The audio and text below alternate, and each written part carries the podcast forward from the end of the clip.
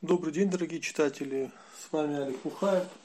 И прошу прощения за такие большие перерывы э, с подкастами. Просто очень много инфоповодов, э, очень большая информационная загруженность. И тем, на которые я хотел бы с вами поговорить, очень много, но не всегда успеваю даже сам их осмыслить.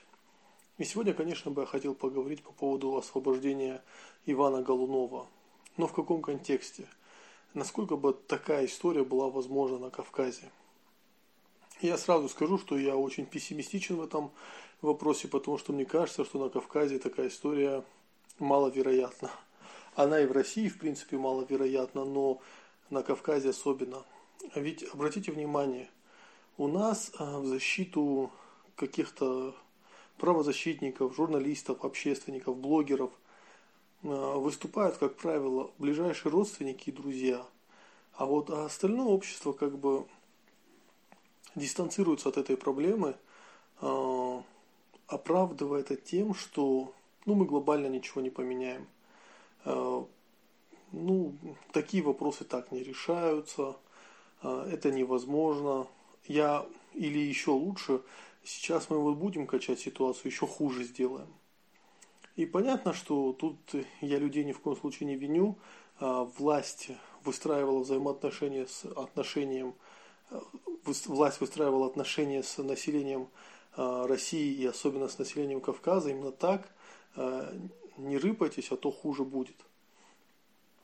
И после того, как Сланова и Албегова осудили, в первую очередь Албегова, да, ему дали срок ну, если кто не в курсе, это э, два парня, солдата, которые служили в Южной Осетии на базе, и э, там у них был конфликт с офицерами, и вот офицеры хотели его жестко наказать э, за несогласие э, быть в части вот этой полукриминальной иерархии, которая там существует, и хотели их э, посадить по факту. Э, ну вот и фактически это удалось. Все были в шоке, когда услышали приговор. А, один Сланов получал условно срок, а вот Албегов попадал в, в тюрьму. И в тот момент сразу а, различные люди, которых, у которых относительно соглашательская позиция а, с властью, они начали нас обвинять в том, что вот вы приходили на эти суды, вот активисты, всякие блогеры, вы только усугубили их положение. Э, потом, слава богу, э, удалось всю эту ситуацию переиграть, и в Ростове ребятам дали условные сроки, и Албегова выпустили. Мы его встречали прямо у входа, у выхода из тюрьмы.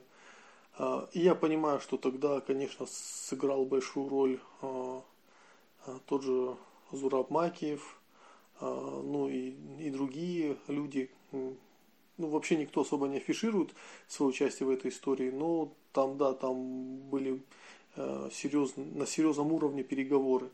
Но изначально к этой ситуации внимание привлекли именно простые люди, которые стали ходить на суды.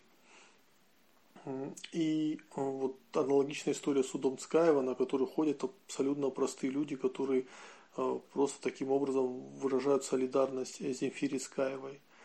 И э, к сожалению, э, у нас на Кавказе с, вот, с, с историей, например, с осужденным журналистом или общественником, большинство людей будет занимать именно такую позицию. Э, я могу сделать хуже, или я ничего не добьюсь и ничем не помогу, поэтому я буду сидеть дома. И э, я, конечно, не призываю каким-то массовым беспорядкам или митингам, но мне бы хотелось на Кавказе видеть некую солидарность. Ту солидарность, которую мы видим среди тех, э, кого в массе своей не очень любят. Ну, журналисты, да, кто они такие, они все проплаченные, э, кого-то обвиняют за то, что они либералы, кого-то обвиняют за то, что они там ватники. Ну, всегда для каждого журналиста найдут ярлык, который можно наклеить и его обвинить. Ну, в первую очередь, это продажный. А, опять же, у людей есть основания так говорить, но все же.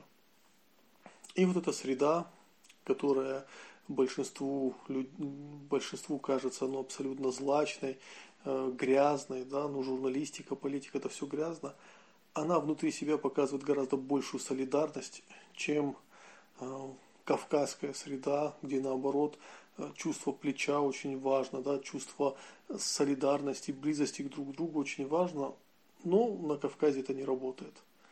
И для меня это феноменально. Для меня феноменально, почему э, на Кавказе люди так легко э, готовы все-таки сдавать тех, кто еще недавно защищал их, тех, кто еще недавно говорил об их проблемах. Э, я уверен, что каждый журналист на Кавказе вам подтвердит вот такую историю, что к нему приходят люди, говорят о том, что, пожалуйста, подними вот эту важную тему, меня ущемляют, э, у меня отнимают, э, там, ну, мне чинят проблемы. И журналист говорит, да, конечно, давай, я запишу своих слов, и мы это все публикуем. И после чего человек говорит, не-не-не, вот меня не упоминай, просто расскажи ситуацию, но чтобы вот меня, а то мне еще хуже будет. И а будет ли хуже журналисту, который этот вопрос поднимет, это никого не волнует. И когда журналист в таком случае отказ, отказывает, вполне справедливо, потому что человек просит рассказать его что-то, но при этом отказывается быть свидетелем в этой истории. А, и журналист отказывается быть частью такой истории, то человек, который пришел к журналисту, обижается. Да вы проплаченные все, вы только там за деньги что-то делаете. Да, большинство журналистов, вероятно, что-то делают за деньги. Но, как мы видели, э, в ситуации с Голуновым журналисты проявили колоссальную солидарность. И я сейчас тоже читаю многих недовольных тем, что вот, а если бы он не был журналистом, э, а простым человеком, обывателем, тогда что, за него бы никто не заступился? Так люди, э, формируйте солидарные группы, формируйте какое-то общественное, э, общественные структуры. Ведь это большая проблема. У нас э, в Осетии вот есть дом профсоюзов, и я там постоянно кучу кабинетов, какие-то правкомы, профсоюзы профсоюзов и куча каких-то непонятных структур, которые как бы защищают права трудящихся. Но при этом реальных профсоюзов нет. В Осетии, как и во всей России, нету реального масштабного профсоюза, который может разговаривать с властью довольно жестко. Там вы будете нам, вы будете пенсионную реформу проводить, вы нам будете откладывать выход на пенсию, мы устроим стачку по всей стране. Ни один завод завтра не заработает. Это невозможно. Потому что профсоюзы у нас выполняют роль, э, они никакую роль не выполняют, они просто вот номинально есть, потому что типа они должны быть. И получается, что простые люди, которые не связаны никак с информационной сферой, они не формируют группы солидарности. Естественно, они не могут помогать, они не могут концентрировать капитал, они не могут скидываться, нанимать адвокатов. Это не работает. Кстати, лучше всего это работает на самом деле у, ну, у джаматов, у групп, объединенных э, вокруг одной мечети или вокруг одного имама, и они готовы жертвовать. Кстати, веселая новость. Сбербанк запустил сервис по сбору закята и садака. Э, то есть э, для немусульман поясняю, это закят, это ну как в православных общинах десятина, да, то есть обязательный платеж в вашу религиозную группу благодаря таким платежам э, строились церквя там, или мечети, э, помогали людям, которые заболели, у кого-то там что-то сгорело. Да? То есть это идет концентрация капитала у простого народа, но э, к сожалению, сейчас в масштабах страны это небольшие истории. И то, что Сбербанк запускает, кстати, запускают ребята именно с Дагестана, если я не ошибаюсь, поправьте меня, это, это великолепно в условиях современных технологий нет ничего проще, чем выразить свою солидарность. Уже не надо, иной раз не надо выходить на митинги, а достаточно проявить эту солидарность сети, чтобы уже э, власть как-то пересмотрела свою ситуацию. Ведь э, в ситуации с Голуновым митинга не произошло, была угроза митинга. И все быстро переиграли. Мы понимаем, что решение было принято именно в администрации президента, а не где-то там, не в Следственном комитете. Они вдруг расследовали за эти два дня дело и поняли, а он ни в чем, ни в чем не виноват. Поверьте, Голунова бы сажали до конца. Но просто в администрации президента поняли, чем это чревато, и решили переиграть.